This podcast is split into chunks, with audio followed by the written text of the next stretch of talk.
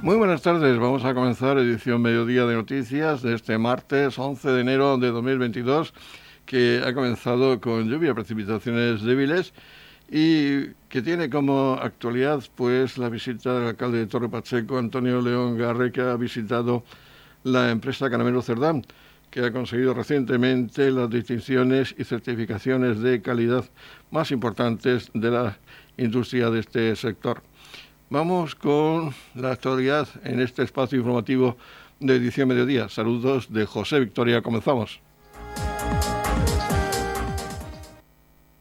El lunes 17 de enero se celebra en ASFAPE el Día de Concienciación del PERTES. Para hablarnos de esta enfermedad rara tenemos a Jennifer Pierna de Torre Pacheco, concretamente creo que eres del Jimenado. Sí, del Jimenado. Y Tienes dos hijos con esta enfermedad rara. Sí, eh, mi mayor de 11 años y mi pequeño de 4. Háblanos en qué consiste esta enfermedad. Eh, sí, es una necrosis que se le produce al hueso de la cadera, al fémur, el acetábulo que encaja en la cadera, vamos, la pelotita redonda. Eh, se necrosa, deja de llegarle sangre, entonces se muere. los niños padecen dolor, cojera, entonces, por eso es como se viene a detectar la enfermedad, porque es una enfermedad rara y en principio te dicen los pediatras, es una cojera que ya se le pasará, pero ves que con el tiempo al niño no se le pasa y el dolor persiste. Entonces, cuando ya le hacen en una radiografía, no se suele ver a no ser que esté avanzado, le hacen una resonancia o una gammagrafía, entonces ahí ya se le ve.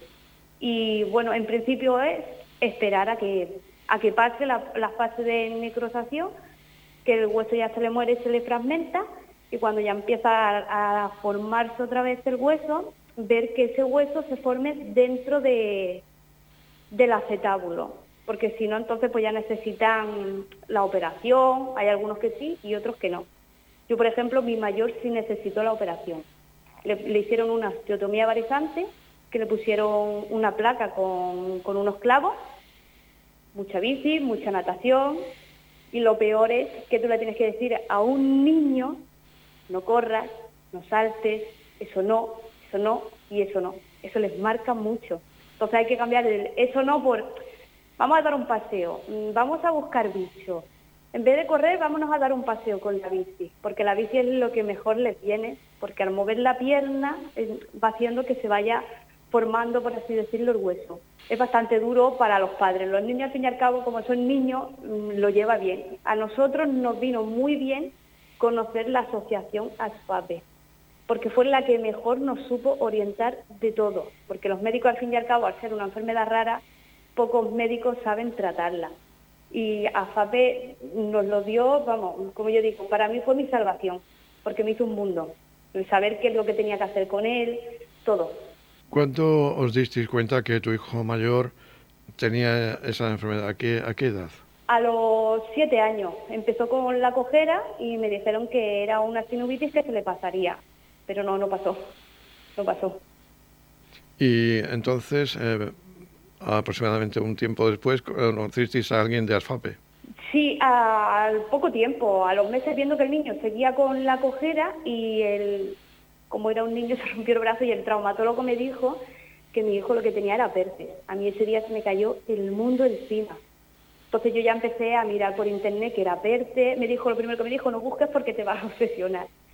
Y con la asociación me puse en contacto con Elena, que es la presidenta, y la verdad que ella fue ya la que me, la que me orientó mucho. Hablando de esta asociación, ¿está en Murcia, en Cartagena? ¿Dónde, dónde eh, la, la asociación en sí está en Madrid, eh, en Alcobendas, en Madrid.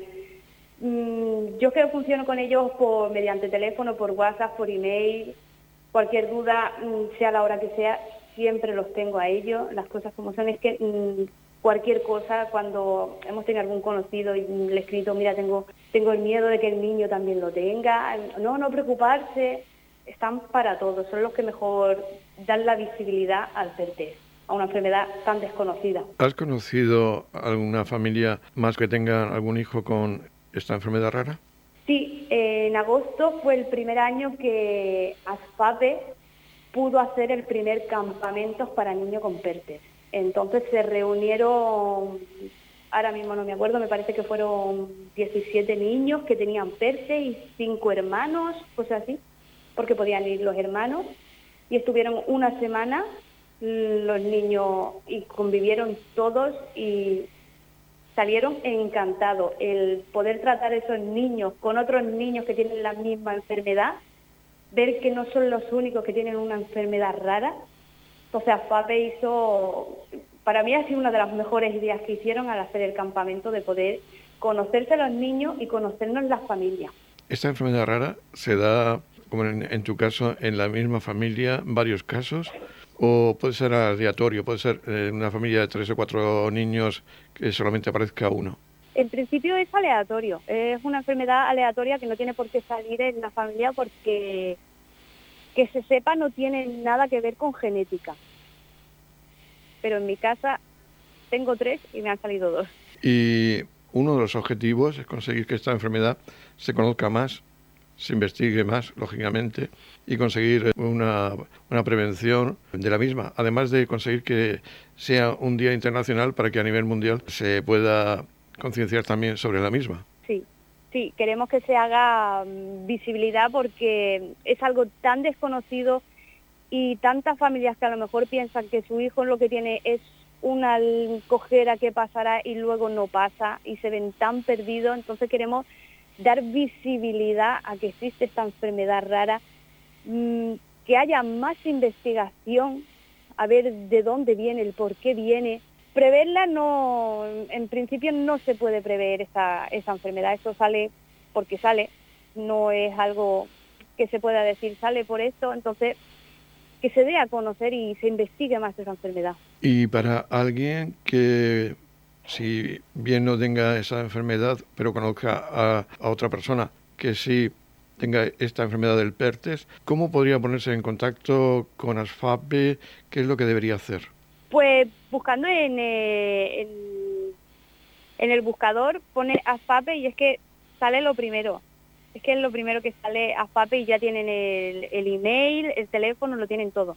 Además de ese campamento que se organizó recientemente para que los niños y las familias se conocieran. ¿En qué otras cosas os apoyan desde Alfape? Eh, tenemos un grupo de WhatsApp según de la parte de España, porque como ya digo, es, de toda España, entonces tenemos la parte sur, central, y siempre hablamos la familia, siempre están escribiéndonos, felicitando la fiesta, cómo van los niños, cómo, cómo llevan, están todo el mundo pendiente del niño que va peor, del niño que está operado el niño que acaba de salir.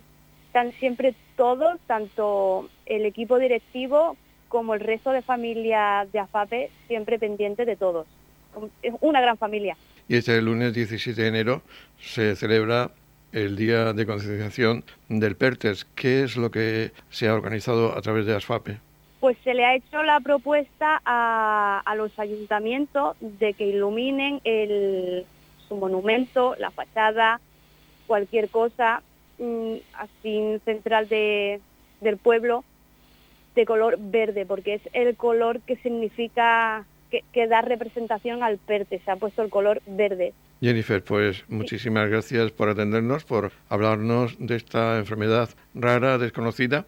Sin embargo, fíjate, estamos en Torre Pacheco y también hay afectados, como en el caso eh, tuyo, dos de tus tres hijos padecen esta enfermedad rara. Es una enfermedad que está ahí próxima y desconocida. Ojalá se mejore esa investigación, se dé a conocer, se dé esa visibilidad que pretendéis desde Alfabe. Y pues desde aquí eh, animamos, eh, damos fuerzas y ánimos para seguir adelante en esa lucha contra esta enfermedad. Muchísimas gracias por todo. Muchísimas gracias, porque es un mundo ahora mismo lo que acabáis de hacer, un mundo. Jennifer, muchas gracias por atendernos, por hablarnos de esta enfermedad y de ASFAPE y que ese lunes 17 de enero se celebre ese día de concienciación del PERTES y pronto se pueda conseguir ese día internacional. Muchísimas gracias. Edición Mediodía, Servicios Informativos. Los servicios de urgencias de atención primaria reforzados por el 061 realizan test de antígenos sin cita previa el próximo jueves 13 de enero de 17 a 21 horas a personas con sospecha de COVID o contacto estrecho. Estos test se realizarán en el servicio de urgencias de atención primaria de Torre Pacheco en el centro de salud en el Murcia Salud recuerda que una persona positiva en COVID-19 o con síntomas tiene que quedarse en casa y hace un llamamiento a la población para que se extremen las medidas. En la comunidad de regantes del campo de Cartagena aplicamos las últimas tecnologías en sistemas de control y distribución lo que nos ha convertido en un modelo de gestión eficiente del agua gracias al alto nivel de concienciación de nuestros agricultores que trabajan a diario por la sostenibilidad y el respeto al medio ambiente. La comunidad de regantes del campo de Cartagena les ofrece la noticia agrícola del día.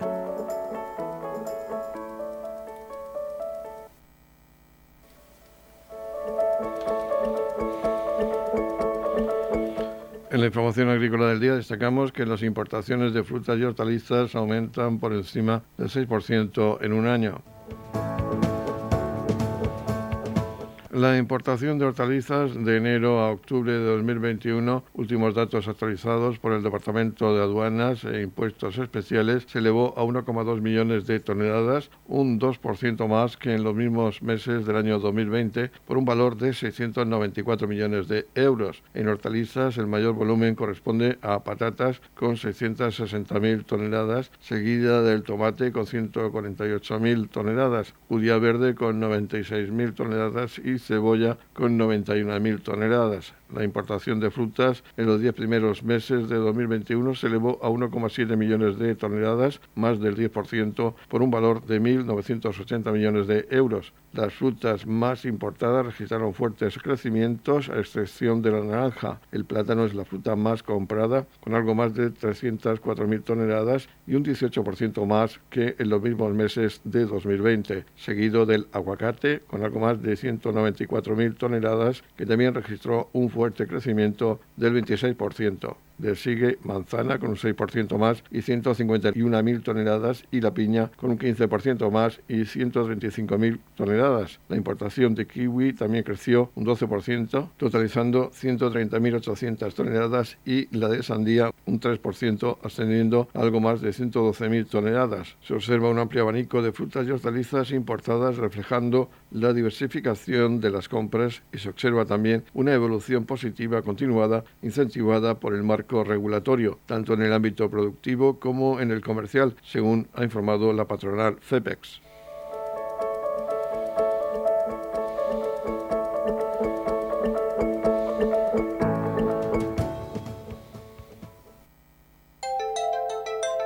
En la comunidad de regantes del campo de Cartagena aplicamos los últimos avances en innovación y desarrollo al servicio de una agricultura de regadío eficiente y respetuosa con nuestro entorno por la sostenibilidad y el respeto al medio ambiente, Comunidad de Regantes del Campo de Cartagena.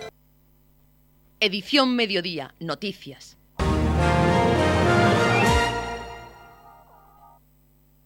Un bebé de un año ha sufrido quemaduras en el cuerpo debido a un accidente doméstico en la tarde del martes día 11 de enero. El Centro de Coordinación de Emergencias 112, región de Murcia, recibía a las 19 horas 4 minutos una llamada de servicio de urgencias de atención primaria del Centro de Salud de Torre Pacheco solicitando una unidad móvil de emergencias. El niño se ha quemado con una tetera, según han explicado los testigos, tras ser atendido por personal sanitario del servicio de urgencias y posteriormente por sanitarios de la UME ha sido trasladado al servicio de urgencias del Hospital Materno Infantil del Hospital Clínico Universitario Virgen de la Risaca.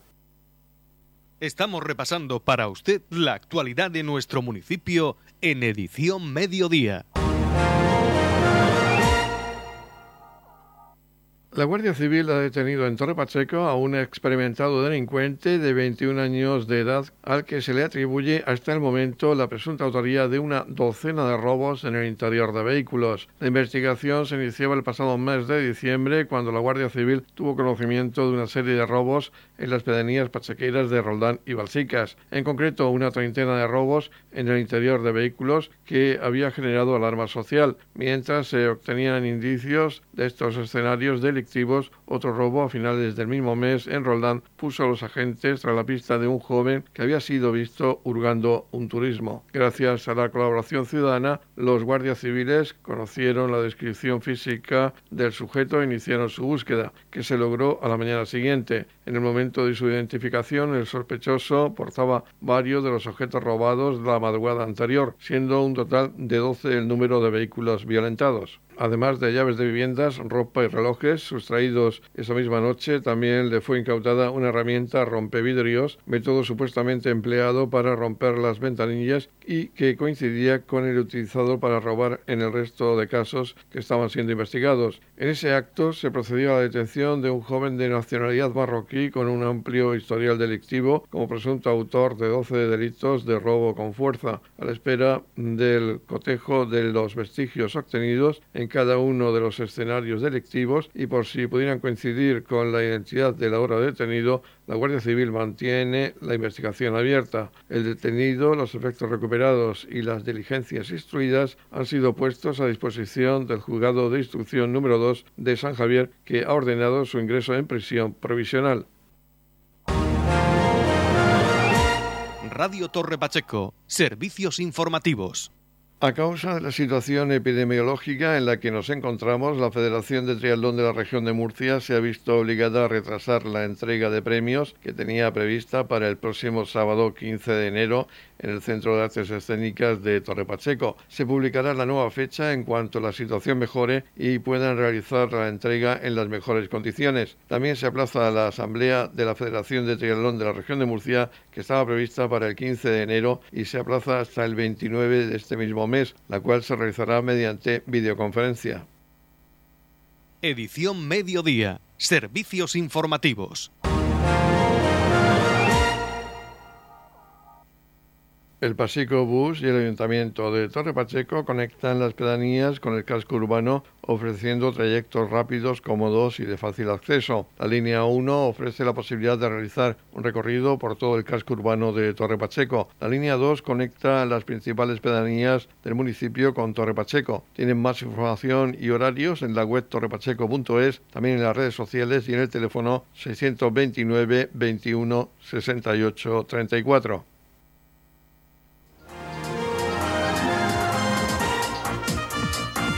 Edición Mediodía, el pulso diario de la actualidad local. Vamos a hablar ahora de cultura y de una exposición que se va a llevar a cabo en Galería Bambara en Cartagena. Se trata de Estética Dogón, arte ritual africano. Vamos a hablar de esta muestra con Luis Artés, el director de la galería. Sí, y en la Galería Bambara, como su propio nombre indica, que es un nombre africano, pues nos gusta mucho el arte africano. Y entonces, pues en este caso, hemos dedicado a 12 piezas del arte de la etnia Dogón. La etnia Dogón es, está en Mali, en medio Mali es Dogón.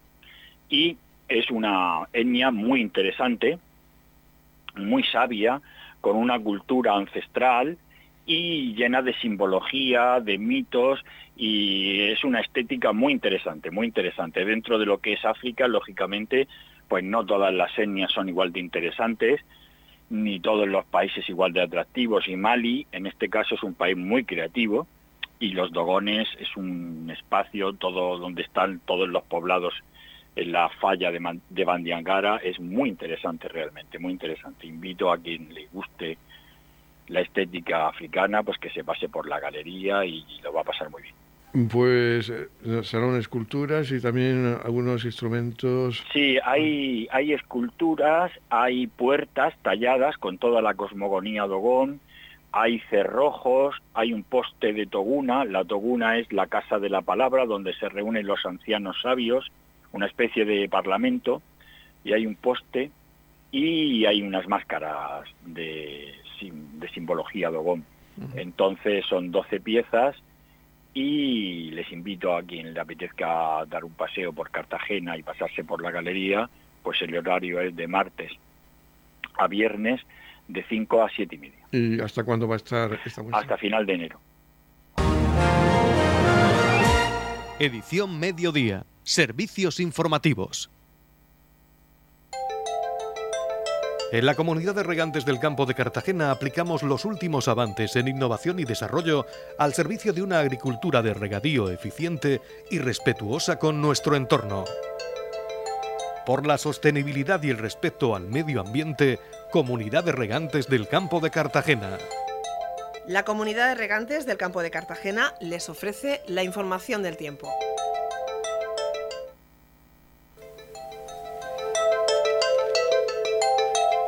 El tiempo previsto para este miércoles 12 de enero en la región de Murcia es de cielos nubosos, sin descartar precipitaciones débiles y ocasionales, más probables en las sierras, abriéndose claros por la tarde. Temperaturas en descenso, con heladas débiles en zonas altas.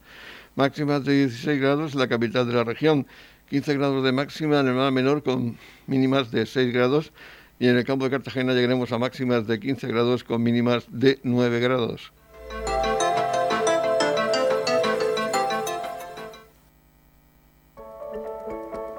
En la comunidad de regantes del campo de Cartagena aplicamos las últimas tecnologías en sistemas de control y distribución, lo que nos ha convertido en un modelo de gestión eficiente del agua gracias al alto nivel de concienciación de nuestros agricultores que trabajan a diario por la sostenibilidad y el respeto al medio ambiente. Y así llegamos al final de este espacio informativo de edición Mediodía de Noticias. Recuerden que a las 20-30 horas volveremos con más información local. Y ahora les dejamos con la actualidad regional que nos la traen los servicios informativos de Radio Nacional de España. Este espacio de edición mediodía lo pueden ustedes escuchar en los podcasts de Radio Torre Pacheco. Feliz sobremesa, muchas gracias por seguirnos cada día y muy buenas tardes.